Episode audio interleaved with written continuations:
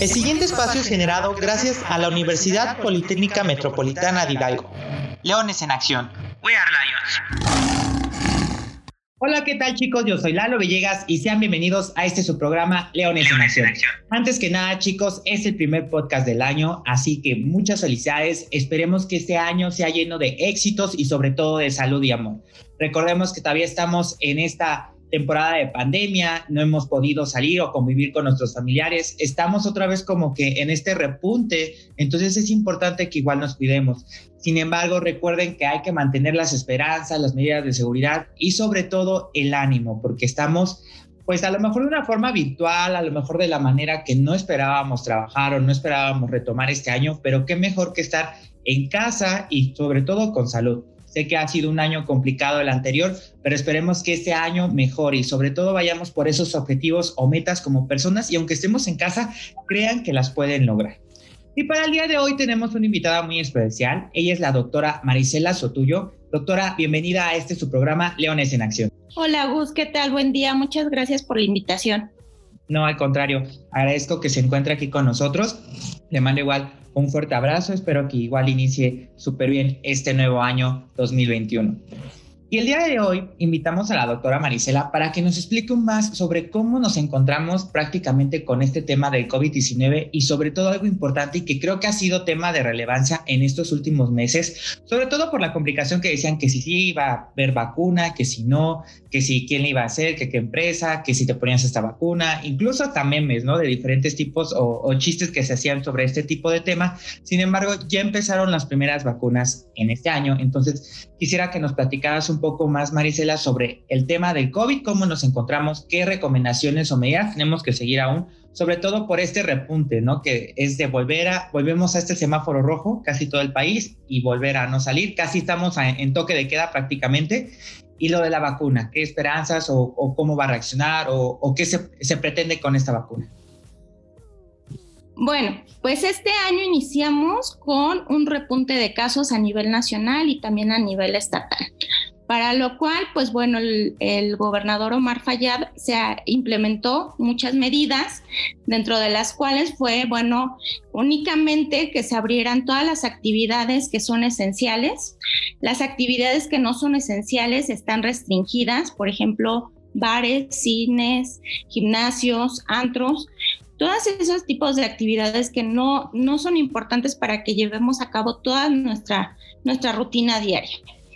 Las medidas sí vi que son más enérgicas, por ejemplo, con la restricción de horarios, se continúa en los centros comerciales, eh, sobre todo con, con los que venden alimentos, con la restricción de una persona por familia. La movilidad regresamos a el hoy no circula, eh, un día no circulan pares, al otro día no circulan nones. Entonces, esto redujo la movilidad en el transporte vehicular a un 50%. Estas medidas son muy importantes porque se identificó que a partir de la segunda quincena de, del mes de diciembre y lo que vamos de enero, pues el, el, aumento de casos ha sido muy importante. Los hospitales desafortunadamente ya se encuentran saturados o algunos con con muy poca disponibilidad de camas.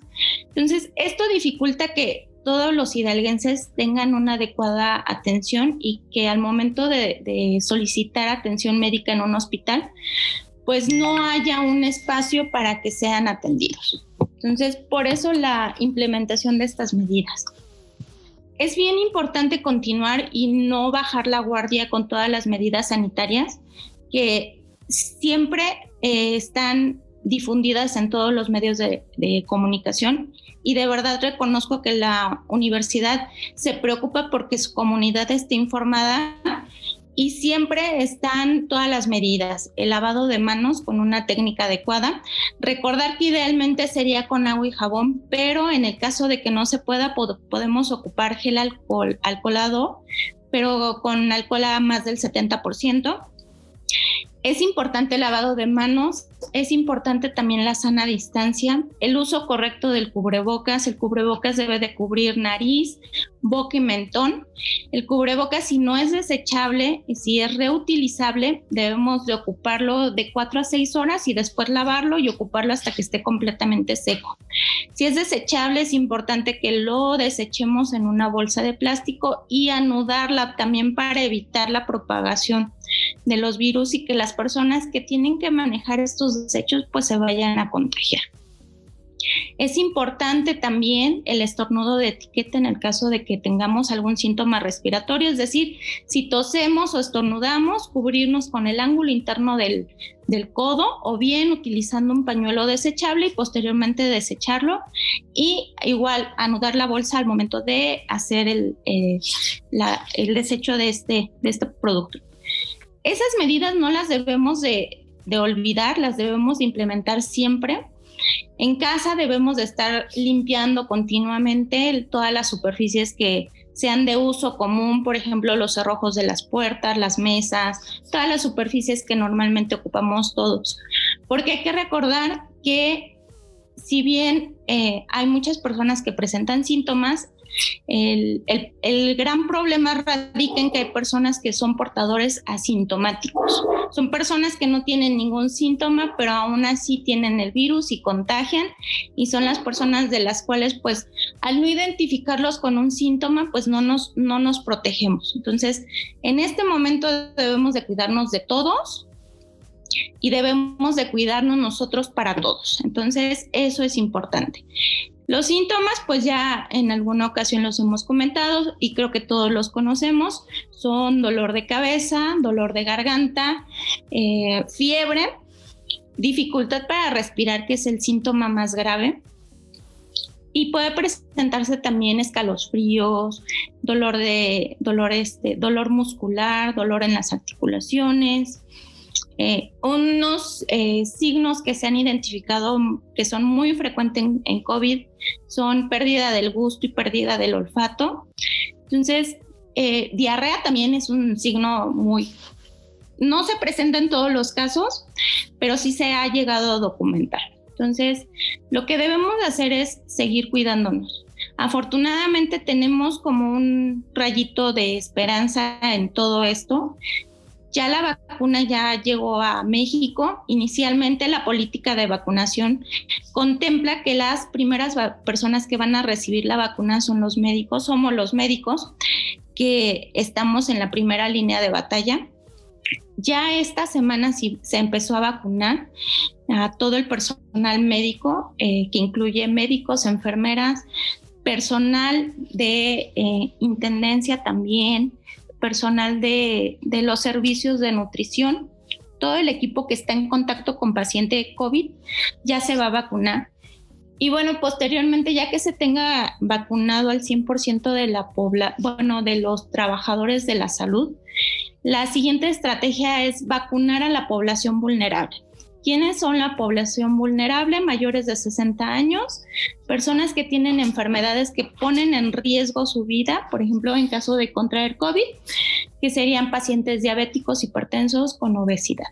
Entonces, vamos a ir viendo esta campaña de vacunación masiva que se va a ir extendiendo gradualmente, pero eso son muy buenas noticias. Bueno, referente a la vacuna, eh, quiero decirles que esta semana ya se inició la, vacunación a nivel nacional. Eh, ya en el estado de Hidalgo, el gobernador Omar Fayad dio el banderazo el día miércoles, estuvo presente en el hospital inflable de aquí de la ciudad de Pachuca y bueno, comenzó la vacunación con el personal de salud que se encuentra en primera línea de atención a pacientes COVID. Esto es algo muy importante y de verdad da muchísimo gusto porque eso, esta vacuna nos brinda una esperanza. Mientras, eh, mientras esperamos la aplicación de la vacuna, debemos de continuar con todas las medidas y aún con la vacuna ya aplicada debemos de continuar con todas las medidas porque la vacunación no va a ser algo de ya en un mes vamos a estar vacunados todos. Sí, a pesar de que la estrategia que se ha planteado es muy importante, digo, después de la aplicación en el sector salud, de todo el personal del sector salud, viene la aplicación de la vacuna a la población vulnerable, que esto incluye mayores de 60 años, personas que tienen alguna enfermedad crónico-degenerativa o algún tema de inmunosupresión. Entonces, todavía va a tardar para que todos eh, tengamos acceso a la vacuna, pero poco a poco y mientras tanto no hay que bajar la guardia.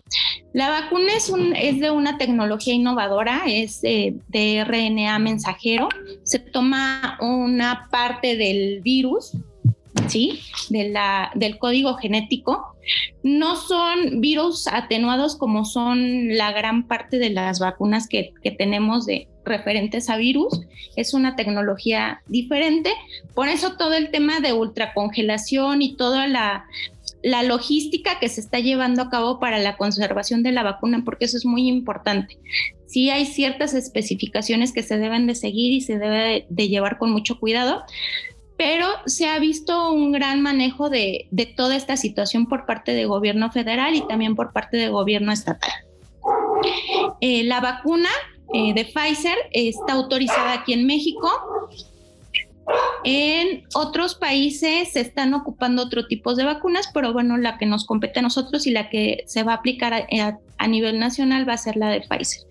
Entonces, pues hay que esperar en el momento en el que nos toque, sin dejar de bajar la guardia, continuar con todas las medidas que ya les había comentado. Debemos de ser muy cuidadosos. Tal vez nosotros tenemos una comunidad estudiantil joven pero siempre he dicho que todos tenemos en casa a nuestros papás, a nuestros abuelitos, a nuestros tíos y demás seres queridos, y por ellos son por los que debemos de cuidarnos. Entonces, yo los invito a que no bajemos la guardia, a que, sigamos cuidándonos entre todos para que podamos regresar en un plazo corto a la escuela, yo extraño mucho ver los pasillos llenos de estudiantes, cantando, bailando, abrazándose. De verdad que eh, apreciamos lo que no tenemos y eso es algo que sí extraño. Entonces, pues yo les mando un abrazo y, y de verdad mis mejores vibras para este 2021. Gracias por invitarme en este primer podcast. Y pues vamos a seguir trabajando para que podamos regresar pronto a clases. Muchas gracias. No, al contrario a ti, doctora, que pues, nos acompañas y sobre todo con este tema que es muy importante. Enseguida de que hicimos los podcasts, hicimos la invitación igual para que este, pues nos explicaras un poco cómo va a estar la situación, qué recomendaciones y vean, al final del día, pues por algunas otras personas o por la situación, por lo que quieras, pues tenemos lamentablemente este, este repunte o este, volvemos a estar en semáforo rojo. Ya vimos que, que sí es como tú dices, ¿no? Al final del día tenemos que cuidarnos también a lo mejor el sector joven o los que son más jóvenes que, nosotros, por lo mismo, ¿no? Por nuestros padres, nuestros abuelos, nuestros hijos, e incluso por toda la familia, porque no sabemos también cómo va a reaccionar el cuerpo, cómo van a reaccionar las personas, por los que son asintomáticos también es algún problema que, que, ha, que ha, surgido, ¿no? Entonces, también me ha tocado experimentar con familiares o, o con personas cercanas y muy queridas que se han contagiado, ¿no? Entonces, es un proceso pues difícil los que estamos en, en, esta, en esta parte y pues vemos cómo está pues también como que un poco pues de menos esperanza, ¿no? Como que te pues dices, ay, qué feo, ¿no? Se siente, ¿no? Esa, esa tensión, se siente ese dolor, pero como dices, gracias a Dios pues llegó esta vacuna, es un rayo de luz, es una esperanza, pero pues no hay que bajar la guardia. Al final del día tenemos que esperarnos hasta que también estén vacunados la mayoría o estemos vacunados todos para que nuestras familias tampoco corran el riesgo de, enfermarse mientras está esto. Y qué padre y sobre todo es algo muy padre que pues al los que son en la primera línea de batalla, como lo comentabas, el sector médico, ¿no? Que son los que están arriesgando día a día, los que se arriesgan ellos, los que arriesgan pues también incluso en, sus momentos a sus familias por estar salvando a otros, ¿no? Que es algo de apreciarse y algo que valorarse, de valorarse y sobre todo darles el reconocimiento. También te agradezco mucho, hemos visto el apoyo por parte de nuestra universidad y también hay todas las campañas que, que has dado, las pláticas y todo, ¿no? Esa parte también del sector que pertenece al sector, eh, pues, de salud, pero educativo, también es muy importante porque, como dices, este mensaje pues llega a toda nuestra comunidad y a quien nos sigue. Pues muchísimas gracias nuevamente, doctora. Le esperamos pronto y a lo mejor con buenas noticias, ¿no? Esperemos que sí, Gus. Primero Dios, vamos a, a la próxima eh, la próxima entrevista va a ser de buenas noticias. Vamos a platicarles cómo vamos a regresar a la escuela y todo muy, pues, de la mejor manera para que todos lleguemos a la escuela seguros, que sea un ambiente seguro. También en eso estamos trabajando, que las instalaciones y que todo sea lo más seguro para un regreso escolar sin complicaciones, que sea lo más sano posible. Entonces, también estamos trabajando en eso y yo espero que próximamente ya les podamos dar la noticia de que nos vemos allá en las instalaciones de la UPMH. Muchas gracias por la invitación. al contrario. Y escucharon chicos, pues seguimos con estas recomendaciones, seguimos todavía fortaleciendo estas medidas. Recuerden que entre más nos protejamos y se cuidan ustedes, nos cuidamos nosotros, que es un lema que siempre se nos va a quedar grabados porque es cierto, y se cuidan ustedes, también nos estamos cuidando a nosotros, a nuestras familias, a todo este persona que está alrededor de nosotros. Y sobre todo para que regresemos a esta normalidad que teníamos, ¿no? Muchos decían que es la zona de confort, lo que quiera, pero como decía la doctora, se extraña, ¿no? Se extraña estar ruido en la escuela, la visita con los compañeritos, a lo mejor desayunar, escuchar al profesor, las clases, todo. Entonces, este, esto que teníamos, que no lo valorábamos en su sentido o en esa forma que vida cotidiana que la veíamos, tranquilos, ¿no? Decíamos, ah, todo es igual, o incluso hay veces que decías, ay, quiero irme a mi casa a encerrar, ¿no? Y ahora que estamos en esta modalidad virtual y tenemos que estar con ciertas medidas, pues sí se extraña y sabemos valorar. Entonces, les deseamos también el mejor de los años. Esperemos que ya vayamos recuperándonos de esta mala racha, por así decirlo, pero sobre todo de aprendizaje. Eso nunca lo olviden, es un aprendizaje. Muchísimas gracias chicos. Recuerden usar cubrebocas, quedarse en casa, gel antibacterial. Sigan los medios de comunicación viables para cualquier noticia que se dé sobre este tema relevante que ha sido el COVID-19. Y un abrazo a la distancia chicos y recuerden, hashtag We Are Lions. Hasta la próxima. Leones en acción. We are Lions.